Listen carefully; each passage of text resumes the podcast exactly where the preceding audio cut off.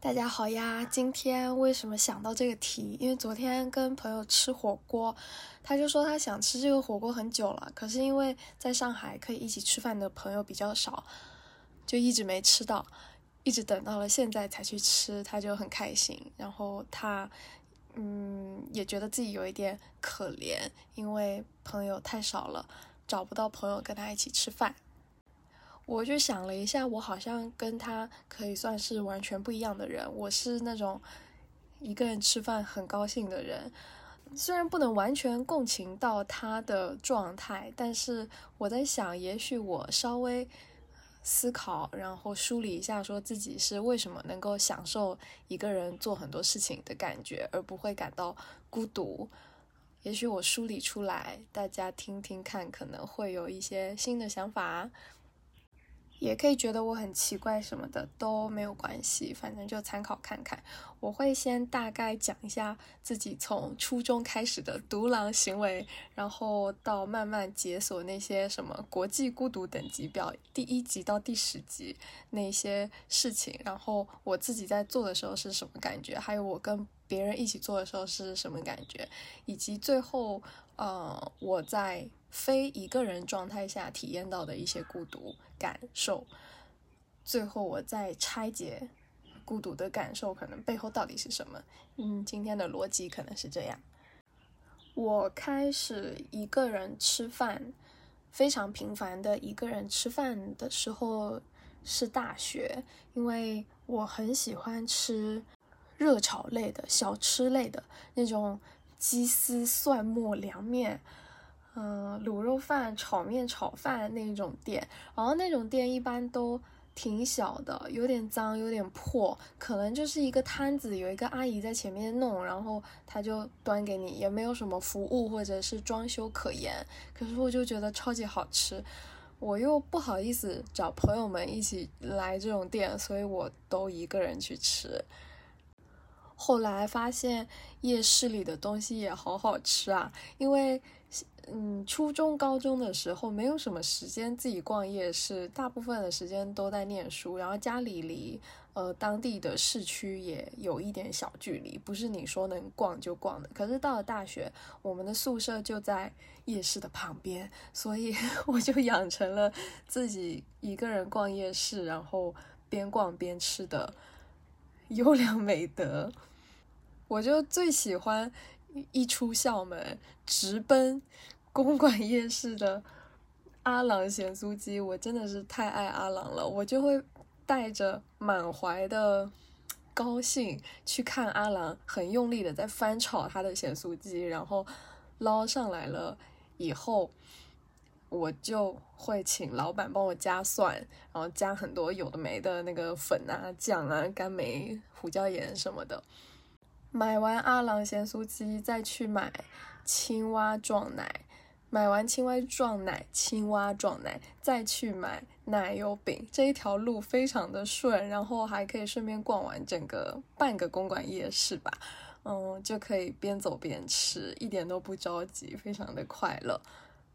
一方面，主要是食物太好吃了，太符合我的胃口了；另一方面是边走边吃，可能。在当时，有一部分是抵消我想逛街又不敢的心情。可是，如果我手上拿着东西在逛街，我就会觉得我的注意力好像有点转移了。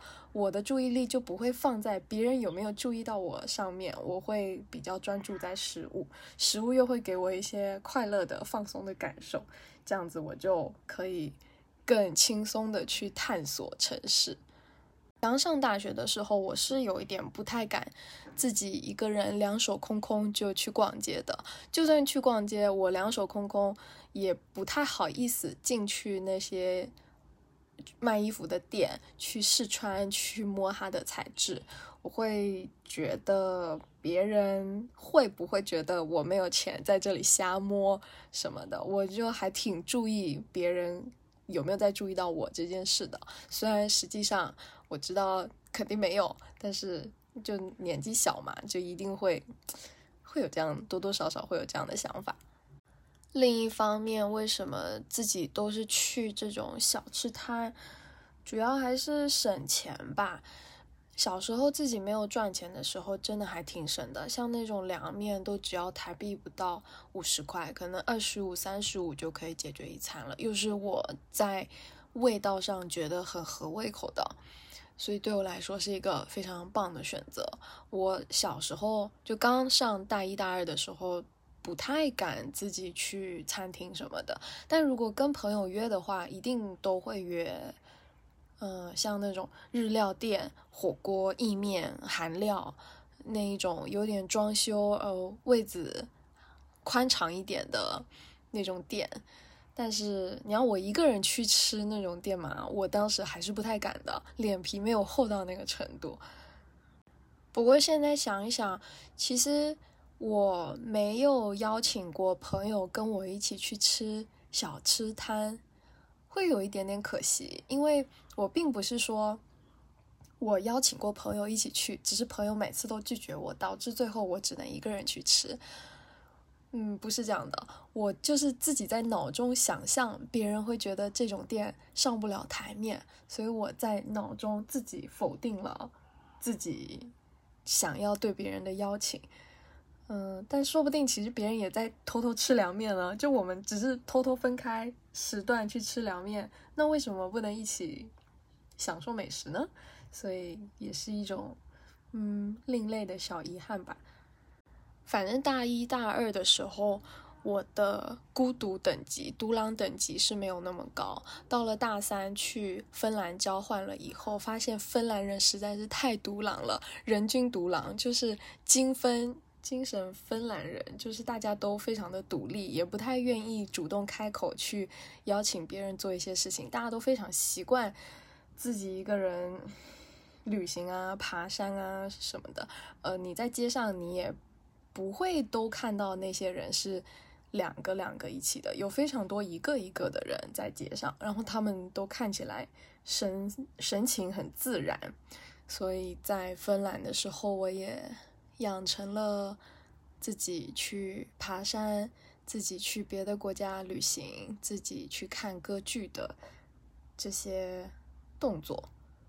呃，在当时的环境下，不会觉得这些行为很奇怪。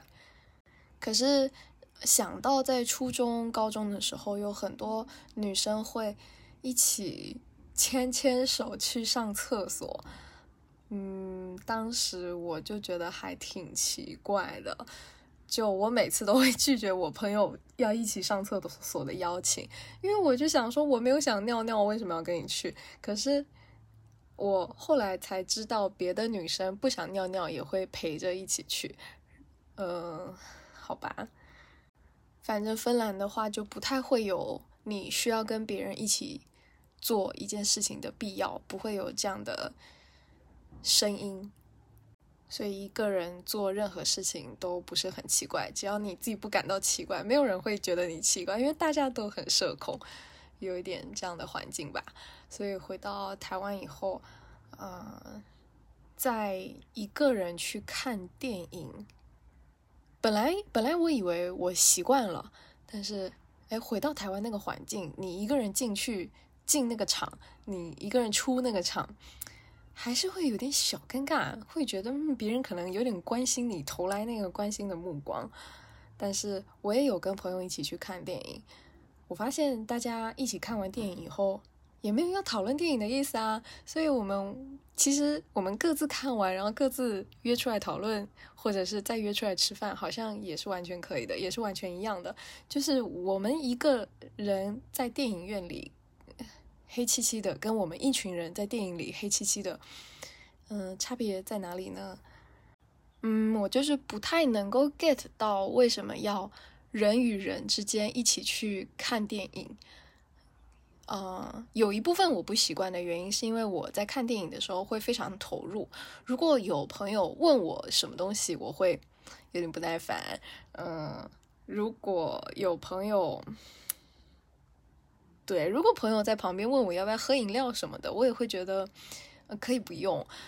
嗯，还有就是我会很容易哭，因为太投入了，但是我又很担心我哭的形象会出出来以后被朋友笑，可能偶像包袱有点重吧。所以一个人看了几次电影，再跟朋友看了几次电影以后，嗯，还是回到一个人看电影了，只是选的会是午夜场，因为。呃，学校门口就有电影院，小一点的电影院。然后午夜场的时候人没那么多，就不会接收到那些关心的目光。开始实习了以后，嗯，有了一点自己赚的钱，就比较没有那么抠了，敢花一点小钱了，就解锁了更多一个人做事情的体验。我印象最深刻的就是同事推荐去推拿。然后我当时背有点酸，所以我就一个人去了。我第一次推拿就是一个人去的，非常舒服。我到现在都很难忘那个推拿的大姐，当时一边拍着我的背，她的手很温暖，一边拍我的背，然后一边说开心一点啊，开心一点。我就觉得哇，就好有回家的感觉啊。嗯，因为体验太好了，所以我后来我又推荐。其他我要好的同年纪的同事就一起去，又去了同一家。可是后来一起去，好像体验就没有那么的投入。主要还是我的偶像包袱的问题，就是我会很担心我在被捏脚的时候面容扭曲。嗯，或者是我没有办法很专心的听我朋友在说话，或者是我叫出来，然后我朋友会觉得我很好笑。嗯，年轻的时候就是会担心很多这样的事情。尽管朋友不一定真的在意你表现的怎么样，或者他就算看到你比较丑陋的那一面，他也可以接受。嗯，但是我。我的偶像包袱在当时并没有给我的朋友有 展示这方面真心的机会，嗯，我我还挺克制的，所以后来一个人做了很多事情，嗯，一个人去接睫毛，那接睫毛也很难两个人一起来，因为一般去接睫毛都会睡着，接睫毛，然后去忠孝东路吃拉面，真的很好吃。然后在吃拉面这个阶段，应该是我终于敢一个人踏进一个正常的有装潢的餐厅，点一些我看起来有一些贵的拉面，呃，旁边是一些上班族或者打扮的比较漂亮的姐姐们，呃，距离我大一一个人边吃边逛夜市。其实已经有两三两三年了，就嗯，对孤独的耐受力，或者是说一个人独处的能力，现在回想起来，也还是需要一层一层去慢慢扩大的。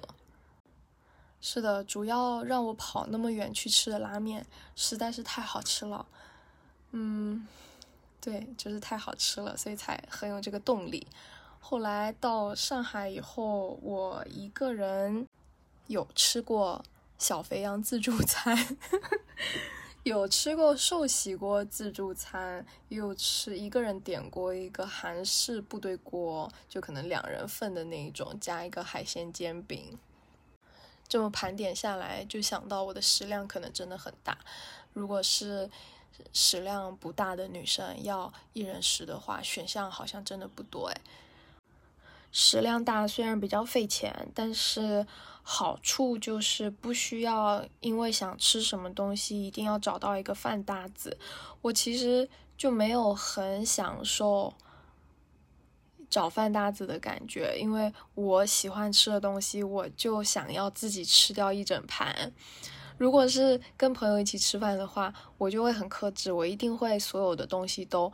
精准的、悄悄的算好，我就只吃一半，或者是更少，我不会多拿。可是很多时候是这种我刻意留下来给我朋友的，结果吃到最后大家都很饱的时候，发现我喜欢吃的那个东西留给他们了，他们却没有吃，我就会会问说：“你们不喜欢这个吗？”然后。都确定大家没有想吃了以后，我再默默的把它吃掉。但是那个时候，那个食物就已经不是它原本最美好的味道了。当然，这个问题也不是很大，因为熟的朋友多吃几次饭以后，其实大概就知道你的口味，还有你喜欢你在面对你喜欢的东西的时候会有什么样的动作。大家要不就是会在过程中先提醒你多吃一点，要不就是会直接问你说这个要不要再来一盘。有很多种沟通方式可以避免食物被浪费的情况，但是，嗯，可能对我来说沟通还是会有一点不好意思吧。像我一个人吃饭的时候，不管是在外面吃或者是在家里吃，我都会超级专心的欣赏每一粒米，然后咀嚼，然后涮我喜欢的酱料。基本上可以说是吃饭的每一个动作我都很高兴。在录之前的时候，我有想说，是不是因为我太爱吃了？嗯，但其实我是那种吃完正餐、喝完咖啡跟奶茶，就是必要的提神的咖啡因以后，我不会再去吃任何零食或者因为嘴馋而点宵夜的人。我就是很喜欢吃正餐。我觉得我在享受一个人吃正餐的那个感觉，有一点像是。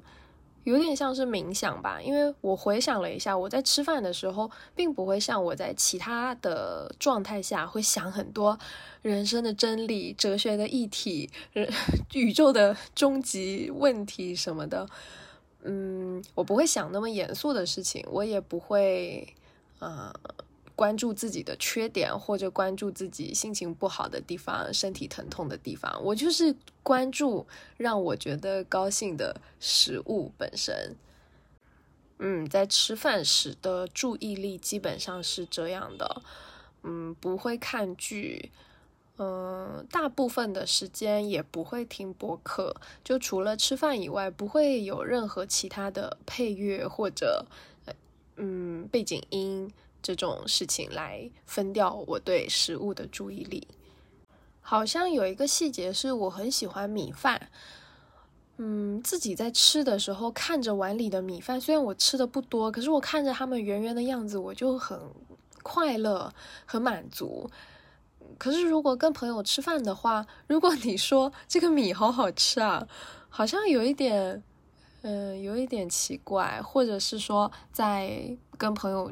聚餐的时候，顶多我们讨论食物，会直接讨论这些主食，呃，主主菜或者是那些大菜、硬菜，不会讨论到米饭上面。米饭就变成了一个配角，但其实我还蛮喜欢它的，所以一个人吃饭的时候，一直注意到它，好像也会让我很开心。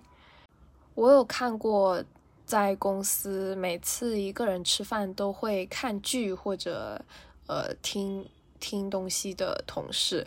我其实会觉得好，嗯，好可惜哦。你真的有在认真吃饭吗？还是你只是在填饱肚子？但是每个人的生活方式不一样啦，就嗯，他他 OK 也行，因为他看剧，我感觉他也挺专心的，他也能够从剧里面获得快乐，那那也可以啊。但其实以吃饭来举例的话，我觉得有时候一个人吃饭跟很多人一起吃饭，可以获得的快乐是有。类似，嗯，有共同感的，就我超级喜欢跟有一类朋友一起吃饭，是那种他会一边吃一边享受食物，然后一边说这个菜的什么什么做的好好吃，嗯，那个菜的什么什么非常到位，就他会一边吃一边点评，然后你能够共鸣到他对食物的投入，所以就就变成说。一个人吃饭，你是一个人在投入食物的美感中，然后你跟这样的朋友吃饭，就变成你跟他一起投入在这个美好的东西里面。其实那个快乐是很类似的。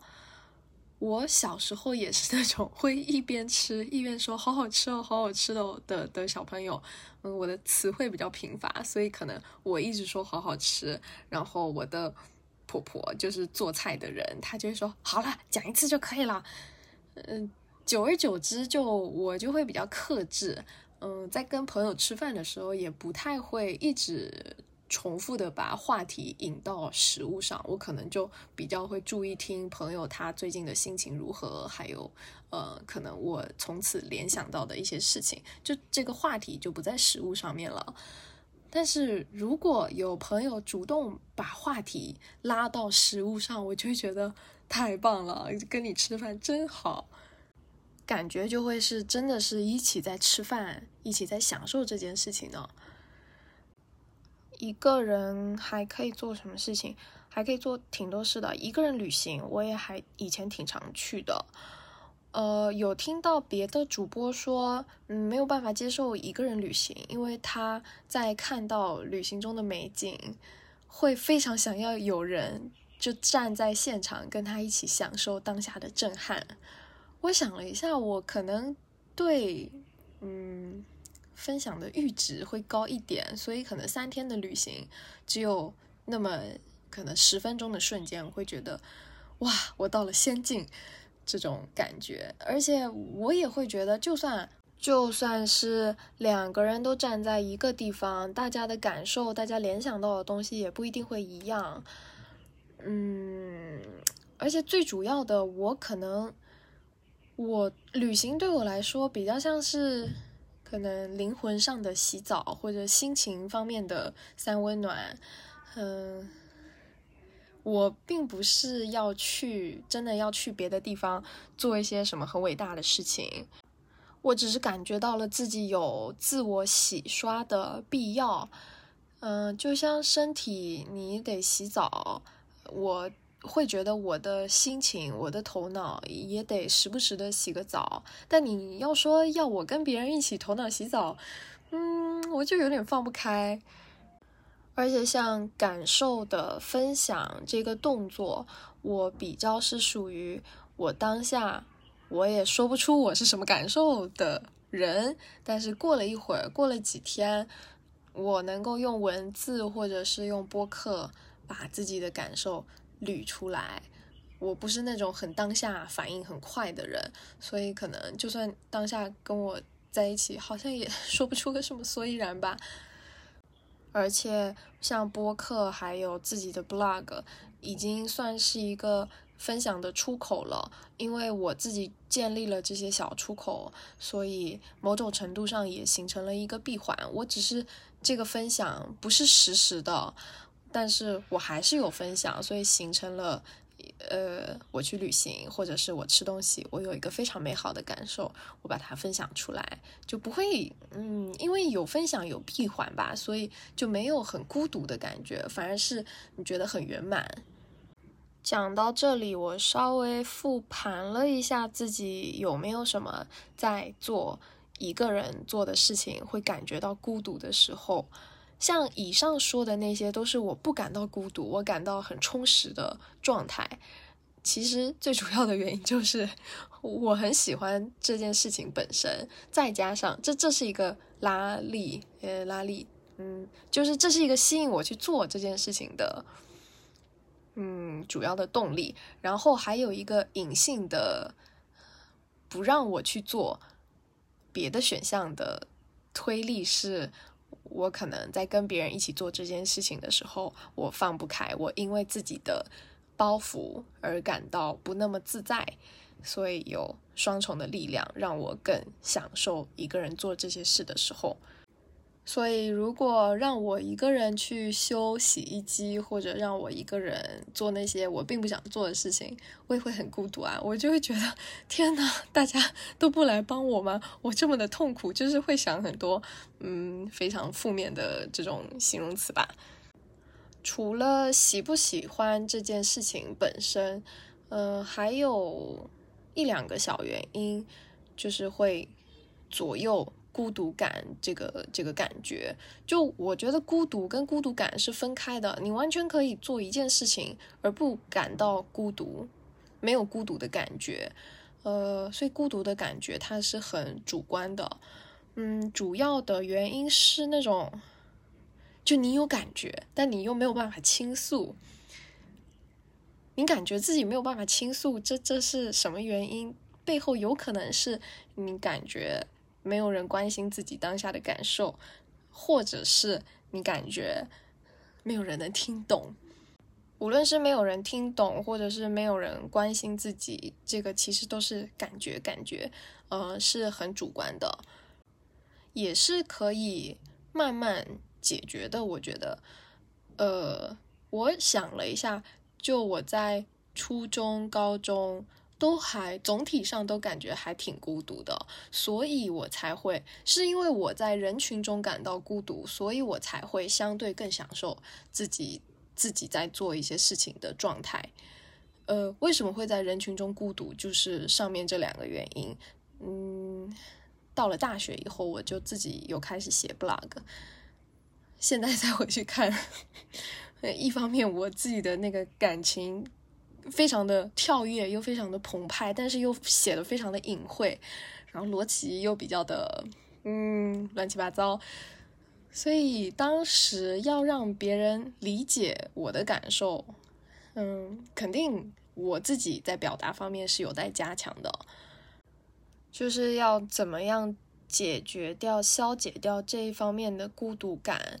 其实，其实会造成这样的孤独感，就是我有这样的感受，但是我没有办法很好的传递给他人。那我可以选择加强我传递的嗯技巧。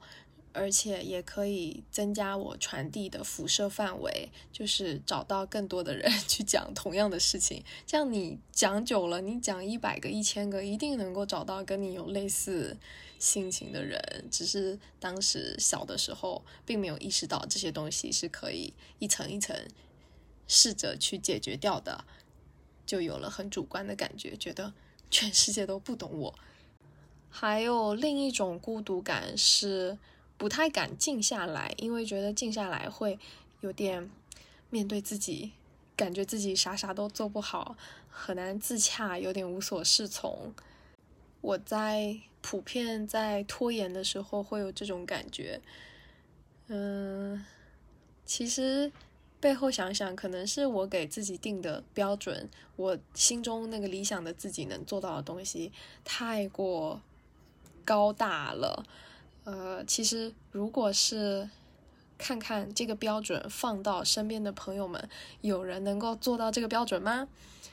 嗯，不是马云或者是马斯克那种人，就是身边我们真的认识的、了解的、立体的人。嗯，就算身边的人做不到，那我会像苛责自己一样的去苛责身边的人吗？其实答案都是否定的。这样的话，很很容易就能够发现自己的这个高大上的标准可以稍微再修订一下，就也不会那么不好意思面对自己了。所以，其实昨天朋友在说，是不是现代的科技，嗯，都市的生活让人们越来越孤独？我个人的观点是，如果我们没有意识的就。一直使用大家教给我们的这些科技的东西，还有呃九九六的都市的生活，我们没有意识到自己真的要不要遵循这样的生活，就这么走下去的话，是有越来越孤独的可能的。但是，一旦意识到了，并且自己想要改变，是不管是多去找朋友也好，或者是多面对内心的自己也好，其实，呃。走出去那一步，都会慢慢的找到让自己更舒服的方式吧，呃，不会，嗯，这样就就是孤独感，它也不会再那么肆意生长，直到它吞掉了你的理智。就算是我这种初中就不想跟别人一起去尿尿的独狼小独狼。嗯，也是花了很多年才能够一个人走进小肥羊 吃自助餐，嗯，但是也很开心啊。就这个尝试的路上，每一步我都觉得很亲切。不知道听到这里会有什么想法，都欢迎在评论区跟我聊天。虽然我是个独狼，但是我很喜欢回评论。大概今天就是这样啦，拜拜。